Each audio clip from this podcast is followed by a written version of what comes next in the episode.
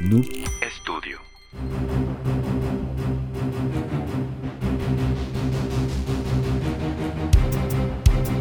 Bienvenidos y bienvenidas al primer episodio del podcast de Cinema Terraza. Mi nombre es Iván y en menos de 10 minutos te estaré dando las noticias más importantes del séptimo arte, series y cultura pop, así que comenzamos. Diez años después, Chronicle regresa con un elenco femenino. Así es, John Davis, el productor de la cinta, contó que ya están trabajando en la secuela de Chronicle que ahora contará con personajes femeninos, además de temas como las fake news. La cinta estrenada en 2012 tuvo un presupuesto de 12 millones de dólares, mientras que en taquilla recaudó en todo el mundo casi 127 millones de dólares, llevando a la fama a unos jóvenes Michael B. Jordan, Dane Dehan y Alex Russell, protagonistas de la cinta. La película dirigida por Josh Track se acerca al mundo de los superhéroes de una forma menos fantástica, y aporta una dimensión mucho más realista. Recordemos que la película está contada desde la perspectiva de varios dispositivos de grabación de video, principalmente de una cámara en mano que usa el actor Dean Dehan. 20th Century Studios, perteneciente a Disney, será el encargado de producir la cinta.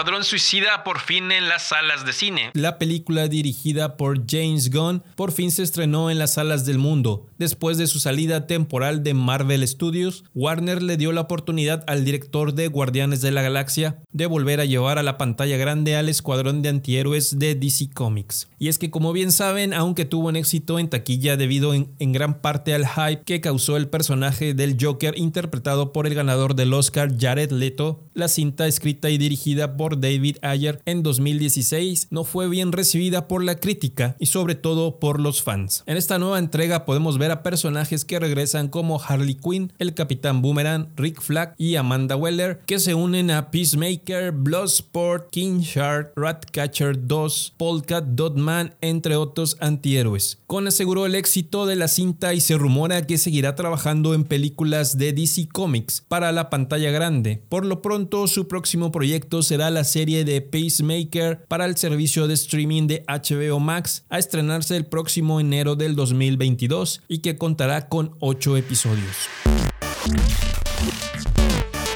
creadores de Soper firman contrato millonario con Paramount Plus. Trey Parker y Matt Stone, creadores de la serie South Park, firmaron esta semana un contrato millonario con Viacom CBS para estrenar 14 películas en la plataforma de Paramount Plus y 6 temporadas más en el canal de Comedy Central. El acuerdo fue hecho por 900 millones de dólares, uno de los más grandes en la industria del entretenimiento. Actualmente algunas temporadas de la controversial serie animada son emitidas por la plataforma de HBO Max en los Estados Unidos, tras un acuerdo en 2018 que le permitiría por cinco años tener los episodios en exclusiva en su plataforma para el mercado americano. Pero con la firma de este contrato, la serie que vio la luz en 1997 tendrá una nueva casa en las plataformas de streaming para estrenar las nuevas temporadas y sus películas. Si no quieres esperar para disfrutar de South Park, te recomendamos sintonizar el canal 511 de la plataforma gratuita Pluto TV, donde se emiten las 24 horas del día. Vaya con CBS informó que actualmente tiene 42 millones de suscriptores globales en sus plataformas Paramount Plus, Bit Plus y Showtime. En la guerra de plataformas de streaming, Netflix actualmente tiene unos 203 millones de suscriptores, seguido muy de cerca de Amazon Prime Video con 200 millones y Disney Plus con 100 millones.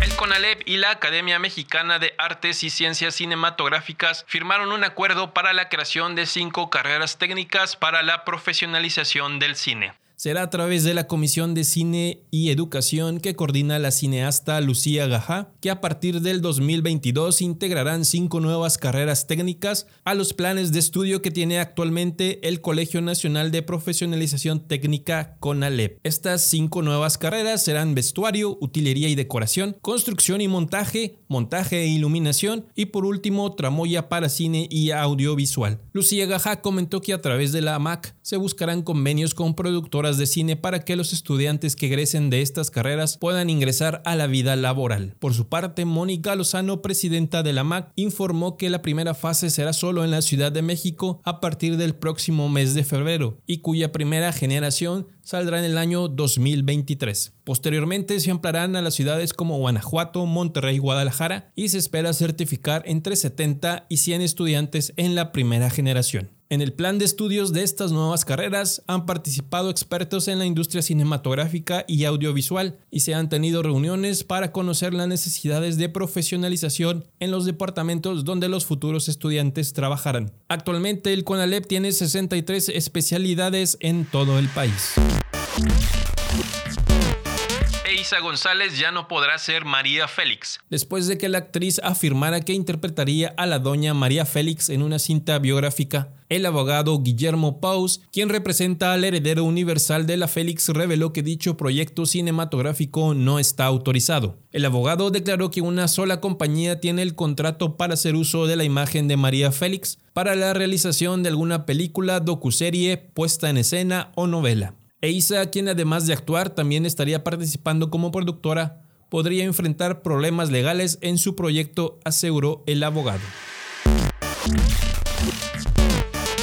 Fue a mediados del 2016 cuando la actriz Reese Witherspoon fundó su empresa Hello Sunshine y produjo la segunda temporada de la serie Big Little Lies, The Morning Show, entre otras. Ahora, según informes de The Wall Street Journal, Reese vendió una fracción de su empresa por unos 900 millones de dólares. Reese actualmente se encuentra trabajando en la tercera parte de Legalmente Rubia y otros proyectos como Truly Madly Guilty, Tinkerbell y Fever.